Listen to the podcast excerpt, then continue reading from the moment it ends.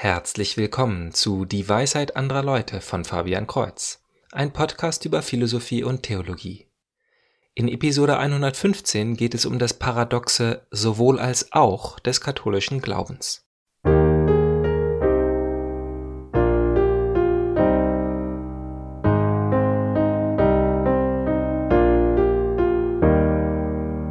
Ein Paradoxon ist ein Scheinwiderspruch, also etwas, das auf den ersten Blick falsch aussieht, aber sich bei näherer Betrachtung als richtig herausstellt. Dies ist eine Erfahrung, die ich bei der Erforschung des Glaubens öfter gemacht habe. Und ich muss zugeben, dass gerade dies das Lernen über den Glauben viel interessanter macht.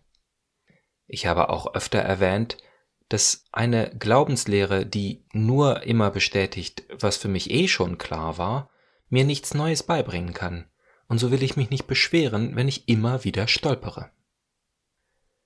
In seinem Buch Orthodoxy, also der rechte Glauben, beschreibt G.K. Chesterton in Kapitel 6, wie es gerade die Kritikpunkte der Atheisten waren, die ihn zum christlichen Glauben geführt haben.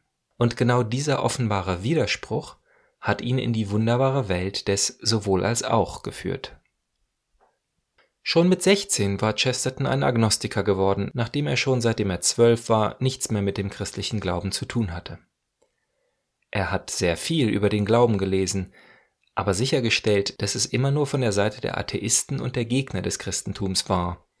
Die modernen Polemiker, die jede Menge Bücher darüber schreiben, warum es Gott gar nicht geben kann und warum er schrecklich wäre, wenn es ihn gäbe.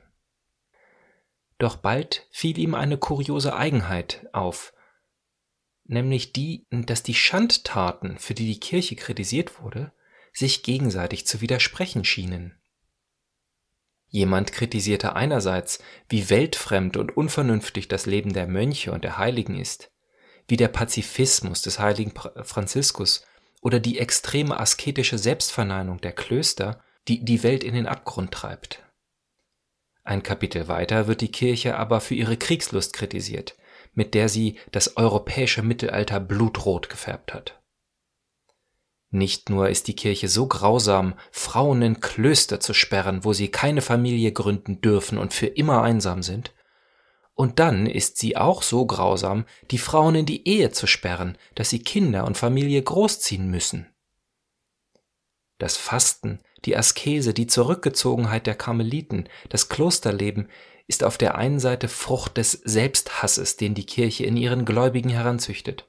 Und die gleiche Kirche lebt in Prunk und Protz mit Weihrauchkerzen und goldenen Kelchen. Chesterton war verwundert davon, was für eine seltsame Form die Kirche haben muss. Wie kann ein Mann erst als magersüchtig, aber gleichzeitig auch als fettleibig beschrieben werden? Zunächst hatte er die Idee, dass es sich vielleicht um die verzerrte Sichtweise des Beobachters handeln könnte. Jemand, der selber zu dürr ist, hält einen gesunden Menschen für dick, aber ein Schlemmer hält denselben gesunden Mann für viel zu dünn. Und in gewissem Maße schien dieser Schlüssel auch zu passen. Denn die Kritiker, die die Kirche für Prunk und Feierlichkeit kritisierten, waren selber sehr graue Leute. Ironischerweise waren jene, die der Kirche Frauenhass vorwarfen, gleichzeitig der Meinung, dass die Kirche schon allein deshalb unglaubwürdig ist, weil vor allem Frauen hingehen.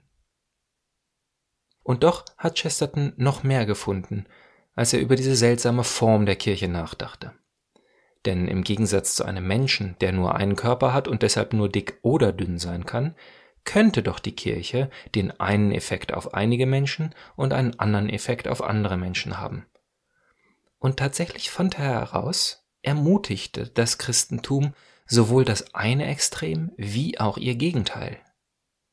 Der heilige Franziskus hat absoluten Pazifismus gelebt und die heilige Jeanne d'Arc war eine mächtige Kämpferin.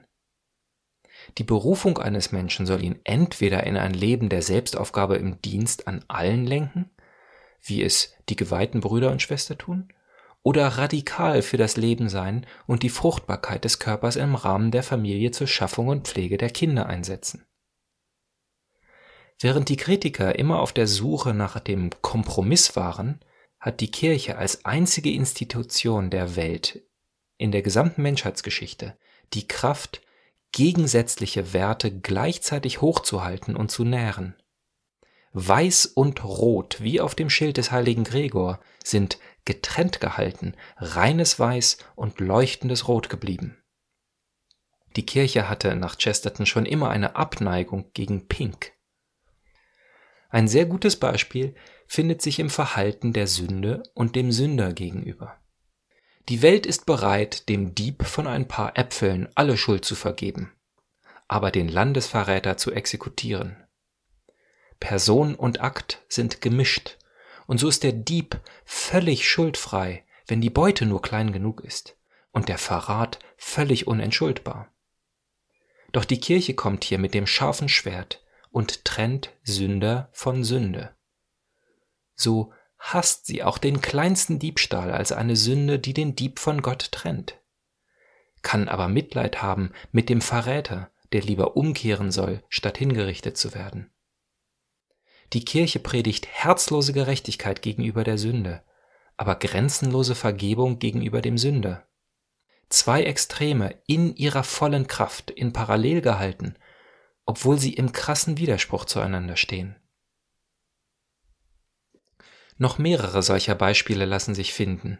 Widersprüche, die sich nicht nur als Scheinwiderspruch herausstellen, sondern als einzige Art, das Beste von beiden Seiten in voller Kraft zu erhalten, statt graue Kompromisse zu schließen.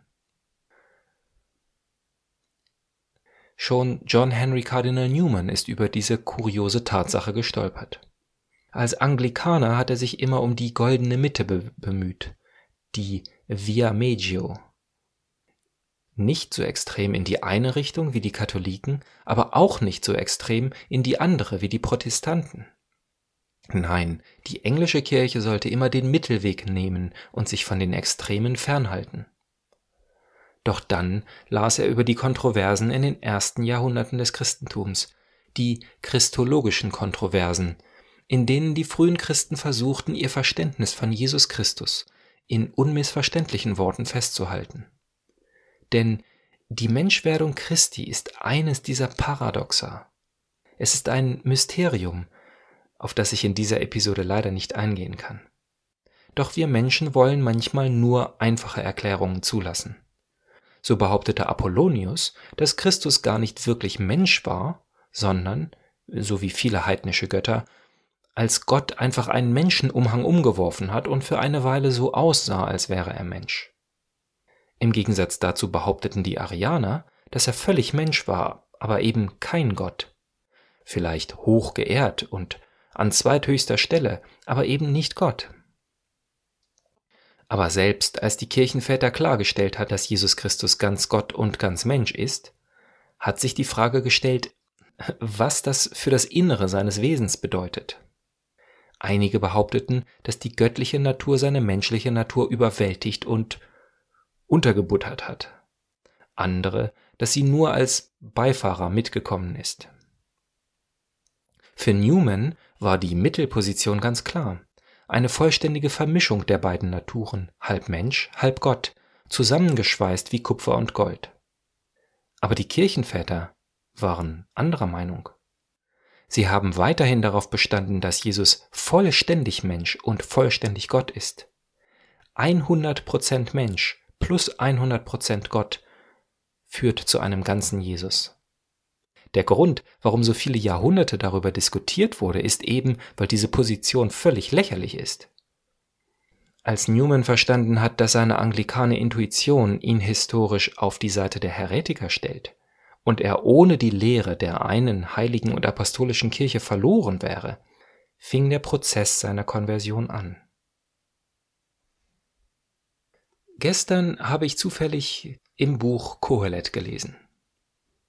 Kapitel 3 beginnt mit einem recht gut bekannten Text. Alles hat seine Stunde, für jedes Geschehen unter dem Himmel gibt es eine bestimmte Zeit. Eine Zeit zum Gebären und eine Zeit zum Sterben, eine Zeit zum Pflanzen und eine Zeit zum Abernten der Pflanzen.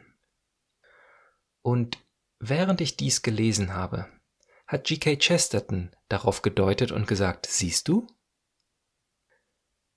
Es gibt eine Zeit für die Klage und eine Zeit für den Tanz. Doch der moderne Kompromiss ist, immer ernst und cool zu sein, Traurigkeit und Klage abzukapseln und nicht zu erleben, selbst wenn das die Freude und den Tanz kostet. Es gibt eine Zeit zum Schweigen und eine Zeit zum Reden. Doch der Kompromiss ist, in einem nie endenden Flüstern zu leben. Nicht so kontrovers wie ein echtes Gespräch über ein ernstes Thema, aber auch nicht so fürchterlich wie die Stille, in der man mit sich selbst konfrontiert wird. Als letztes möchte ich eine Idee erwähnen, die ich im Podcast Cordial Catholic von Pastor Mauro Gagliardi gehört habe. In seinem Buch über Maria geht er nicht nur auf diese Beiderseitigkeit, das sowohl als auch der christlichen Kirche ein, sondern findet auch eine Reihenfolge.